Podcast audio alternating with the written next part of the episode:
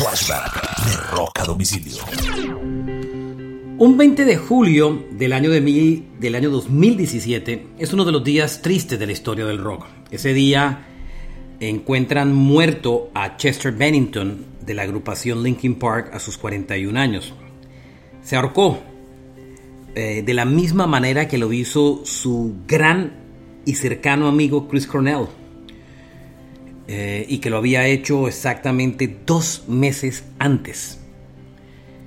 Hasta el momento Linkin Park no ha regresado a los escenarios y no ha anunciado un reemplazo oficial para Chester Bennington y no se sabe si la banda nunca más volverá a regresar a los estudios o a los escenarios. Este es un flashback de rock a domicilio.